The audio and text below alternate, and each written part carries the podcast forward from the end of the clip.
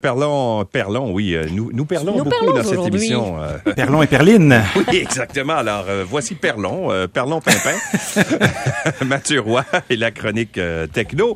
Euh, tu veux me parler d'abord, euh, en commençant, d'un nouveau réseau social de Microsoft qui s'appelle quoi? Viva? Un autre? Oui, Viva Engage. Ça va être intégré à Microsoft Teams, donc euh, le logiciel évidemment de visioconférence immensément populaire durant les trois, deux, deux, deux dernières années, disons. Ouais. Euh, évidemment, c'était pour faire euh, des, euh, des vidéoconférences entre collègues de travail particulièrement. Mais qu'est-ce qu'on a perdu avec cette technologie et cette pandémie? Ben, bien sûr, c'est le sentiment d'appartenance à un milieu de travail, l'esprit d'équipe, et aussi c'est très difficile d'établir une espèce de culture d'entreprise. Mais on se rend bien compte que euh, il y a des réunions qui peuvent très facilement se faire dans certains cas Ouais. via visioconférence. Mais on va quand même perdre cette espèce de, de besoin qu'on a aussi d'être, euh, d'avoir l'approbation de ses pairs, d'être encouragé. Donc, comment est-ce qu'on peut essayer de créer comme ça euh, des relations dans un milieu de travail? Eh ben, c'est avec un réseau social, mais vraiment beaucoup plus modeste que peut l'être Facebook. Pas de notion publique ou ouvert comme Facebook, mais on va créer des liens, des relations entre les collègues de travail. Euh, on va pouvoir se regrouper en équipe de travail, publier des photos, des petits textes, commenter un peu comme on le fait sur euh, Instagram ou encore sur Facebook. C'est un outil qui va être déployé euh, à la plateforme Microsoft Teams en août 2022, donc à partir du mois prochain. Euh, si vous faites la recherche déjà et que ça vous intéresse peut-être d'intégrer ce genre euh, de, de réseau social pour votre milieu de travail, Viva Engage. Donc, et Viva, c'est. V-E-E-V-A, hein, c'est ça?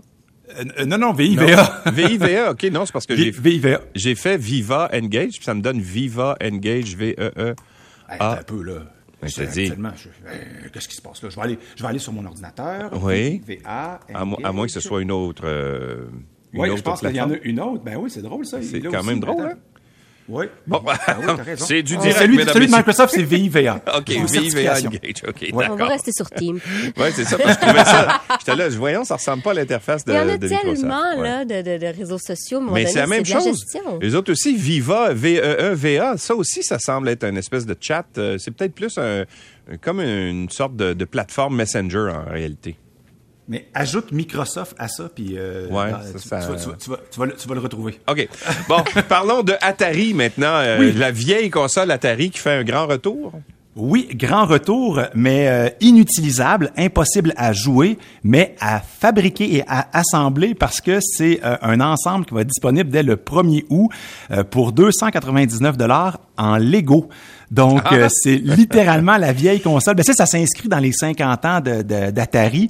Donc, la vieille console avec, tu sais, l'espèce de fini faux bois là, qu'il y avait dessus. Ouais, ouais, ouais. Euh, et vous allez avoir trois cartouches de jeu aussi. Euh, donc, Astéroïde, Adventure, puis euh, Centipede. Et vous allez avoir à faire les cartouches, mais à faire aussi des espèces de petites scènes, donc des, Mhm. des éléments du jeu. Euh, c'est 2532 pièces. Et là, je comprends pas pourquoi on n'a pas ajouté 58 pour faire 2600 pièces. C'est, il me semble un que l'occasion aurait été parfaite. Ouais. 2600 pièces pour l'Atari 2600. Donc, euh, évidemment, c'est encore une... J'ai un peu de misère à comprendre c'est quoi l'intérêt pour ben tu sais parce que ben là, là, tu vas me dire que j'ai probablement tout faux là mais moi il me semble que Lego c'est pour les enfants. Puis les enfants qui sont en âge de jouer avec des Lego ont jamais connu la console Atari. Sauf que c'est tellement un, un- un long processus de création que c'est pas pour les tout petits. Euh, moi, j'ai assemblé euh, en partie là, le, le- le- la navette spatiale américaine de la NASA Ouais. avec le, le, le- le télescope Hubble. Puis euh, c'est vrai que c'est complexe. Honnêtement, c'est- moi ça me détend énormément. Au début, euh, quand les enfants veulent faire des Legos, je suis comme ah, ok, ok, tu sais, t'acceptes pour leur faire plaisir, mais j'embarque là-dedans. Puis c'est, écoute, c'est comme faire du mandala, du sudoku, ou il y a vraiment quelque chose de zen. Puis faut savoir que déjà Nintendo a déjà fait des associations, bien sûr, avec Star Wars, Minecraft, avec Nintendo. Euh, ils ont fait une console, mais ils ont fait aussi récemment l'espèce de dragon Bowser là euh, qu'ils ont annoncé, qui a l'air honnêtement vraiment le fun à faire. Mais aussi avec Friends et Stranger Things, qui sont pas des franchises nécessairement destinées aux enfants Ouais. et qui ramènent euh, à des souvenirs des années fin 90, début 2000. Donc, euh, il y a vraiment un intérêt d'essayer de créer des collaborations parents-enfants. Ouais. mais c'est vrai que c'est pour faire plaisir aux plus vieux. Plus aux parents, ouais. Exactement, mais euh, je pense que le Lego ne se démode pas, puis tu sais, c'est là aussi de 7 Ouais. à 77. là. Non, c'est ça. Sauf que moi, quand j'étais petit, les Legos, ça existait. J'en avais. J'aimais beaucoup les Legos. Puis les mécanos à l'époque aussi. Nous autres, euh, moi, moi j'étais surtout euh, mécano. Là. C'était euh, à l'époque mécano était en métal, pas en plastique. Là. Alors, mm-hmm. mais, mais à l'époque, t'achetais, mettons, une boîte dans laquelle t'avais des blocs Lego. Tu sais, c'était pas comme là aujourd'hui, t'achètes plus ça. Euh, t'achètes des modèles à coller. T'achètes des modèles puis t'es montes. C'est mhm. comme des modèles à coller, mais qui sont en Lego en réalité. Alors qu'avant, tu avais une boîte puis là tu construisais ce que tu voulais. Tu pouvais construire une fusée, mais la fusée c'est toi qui l'avais qui l'avait imaginé, qui l'avait construite avec les blocs que tu avais. On dirait qu'on s'éloigne de ça, non? Ben, je suis entièrement d'accord avec toi. Euh, puis Lego a encore une gamme de produits Lego, c'est-à-dire que là, on dirait qu'il se, se, décline en plusieurs gammes, mais tu peux toujours avoir un mode créatif où tu achètes simplement des ensembles Lego. Et là, je fais une immense parenthèse. Brickit, B-R-I-C-K, IT. Google ça immédiatement. Ben, si tu veux, là, je vais pas te donner d'ordre, là, mais euh, on est là juste voir si c'est bien ça. Brickit, oui.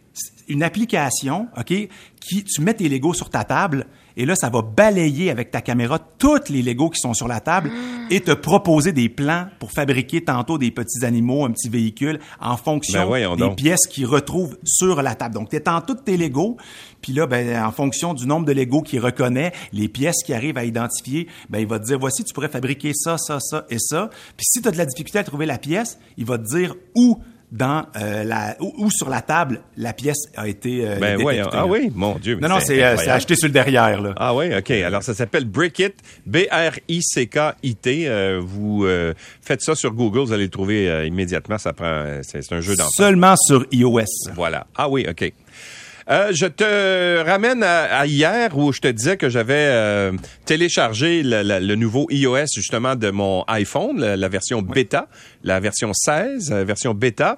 Alors, euh, tu l'as fait aussi. Tu voulais parler des, des, nouveautés dans le logiciel d'Apple.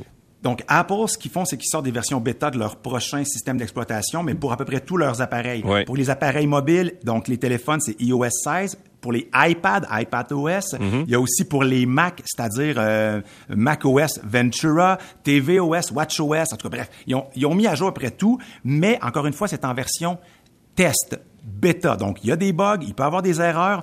Euh, ça va être impossible pour Apple de garantir que ça va fonctionner aussi bien que les versions commercialisées. Donc, si vous utilisez vos appareils pour des fins de production, pour des activités qu'on peut lire euh, sur le site d'Apple, des activités critiques, c'est peut-être pas la meilleure idée de l'installer. Cependant, j'ai pu tester déjà quelques, euh, en fait, nouveautés qu'ils ont proposées et pour vrai, j'ai adoré ça. L'écran verrouillé, Louis, tu l'as goûté aussi. On peut ajouter de l'information. J'ai ajouté la météo actuelle avec le minimum et le maximum du jour, ainsi que euh, les grands titres. Tu as probablement ajouté, toi aussi, quelque chose qui est plus personnalisé? Euh, ouais, mais moi je mets les, j'ai mis les applications de météo et tout ça. Je trouve ça intéressant. Mm-hmm. euh, puis euh, tu peux aussi faire, mettons que tu veux mettre une photo de tes petits enfants, mettons. Oui. Ben là tu peux mettre la photo qui va comme se détacher du fond puis insérer l'heure entre les deux. Je sais pas si tu comprends ce que, ce que je veux dire. Absolument. C'est comme si l'heure se retrouvait entre, par exemple, euh, le sujet principal et un arbre dévoilé en arrière. Exactement. Alors, ça, ça fonctionne assez bien et c'est assez, euh, c'est assez bien fait. ils ont changé aussi la, la, la typographie euh, pour l'heure, etc. Tu peux même la changer toi-même. Alors, il y, y, a quand même des fonctions intéressantes là où on, on ajoute ce qu'on appelle des widgets. exact. Pour te donner davantage de services sur ta page d'accueil. Dans euh, le, le, iMessage, on peut modifier des textos ou encore les supprimer si on se rend compte qu'il y a eu une erreur ou que l'autocorrection a fait un travail pour bousiller le sens même de notre phrase. Moi, ce que j'ai adoré et qu'il n'y avait pas sur euh, euh, le, le, clavier virtuel de Apple d'origine, c'est euh, la vibration du clavier. Donc, il y a un retour haptique quand tu touches les touches. Tu vas dans le clavier, tu peux aller l'activer. Et ça, moi, j'aime savoir de manière, je dirais, tactile que j'ai un retour c'est-à-dire que ma touche, elle a bien été faite. Mhm. Ça, c'est une des options, bizarrement, super simple, mais que j'apprécie vraiment.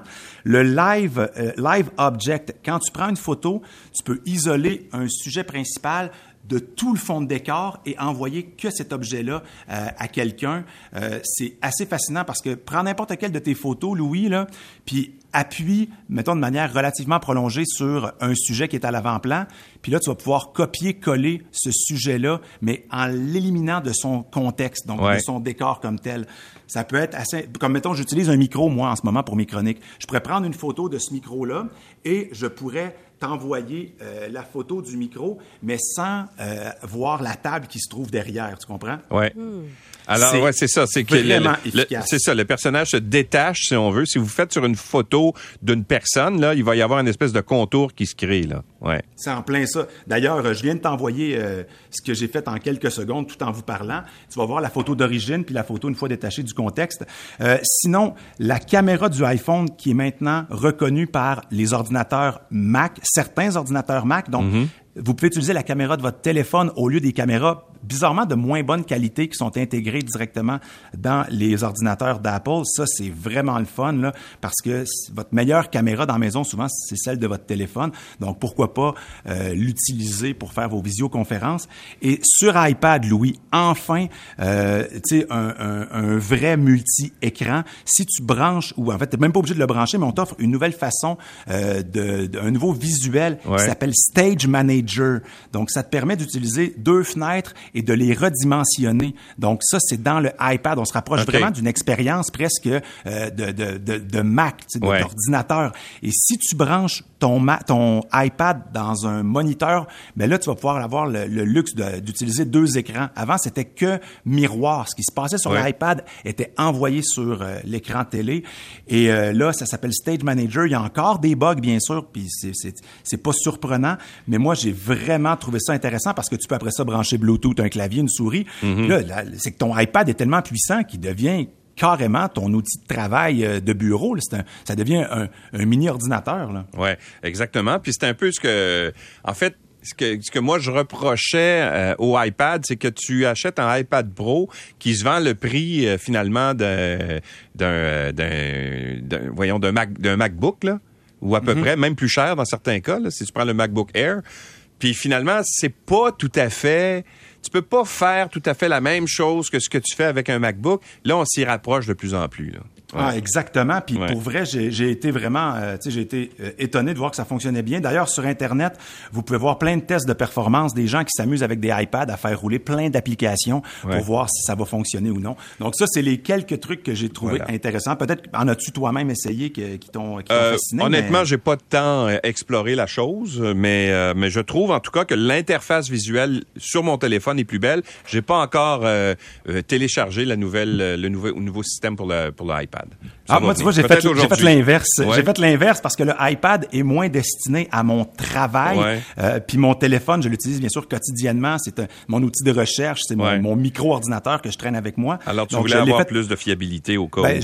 J'ai attendu un petit 48, 72 heures, puis quand euh, j'ai vu que les gens autour de moi, euh, ultra geek aussi, euh, avaient pas de problème, j'ai fait parfait, je fais le saut. Puis voilà. euh, honnêtement, ça, ça, ça, collabore bien, mais tu sais, c'est la force d'Apple. hein. Voilà. Alors tu pars en vacances dès maintenant, je pense, euh, mon cher Mathieu? Ah, oui, Louis, euh, je te remercie pour encore une fois ta grande curiosité et ton humour. C'est toujours un plaisir, été après été, de parler techno avec toi. Bien sûr. Et puis on se reparle l'été prochain.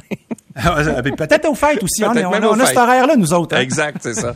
Salut. Salut Mathieu Roy. Bye bye tout le monde. Bye.